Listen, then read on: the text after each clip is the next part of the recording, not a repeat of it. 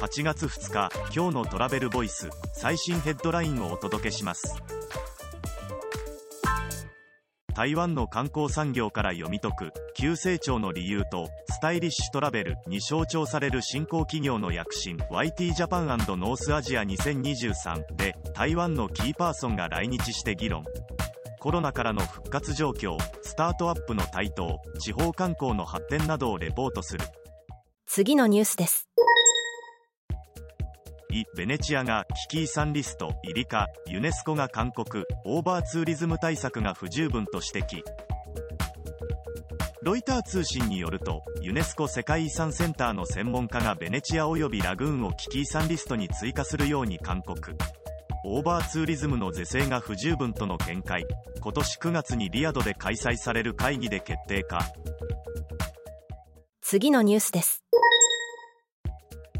国内の延べ宿泊者数ついに2019年同月比でプラス成長に2020年1月以来で初めて宿泊旅行統計2023年6月速報。観光庁によると2023年6月の日本の延べ宿泊者数は前年同月比36.5%増の4626万人止まりで2019年比同月比でも1%増。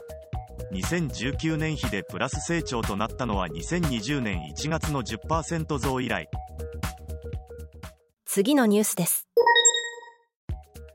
太平洋アジア観光協会 PATA アジアの海外旅行に特化した旅行商談会インドニューデリーで開催から10月4日から PR 太平洋アジア観光協会 PATA が2023年10月4から6日アジア太平洋地域での海外旅行に特化したトレードショートラベルマート PTM2023 を開催。次のニュースです。日本旅行業協会インバウンド受け入れ拡大へ観光事業者や自治体に意識調査復興へのロードマップ策定へ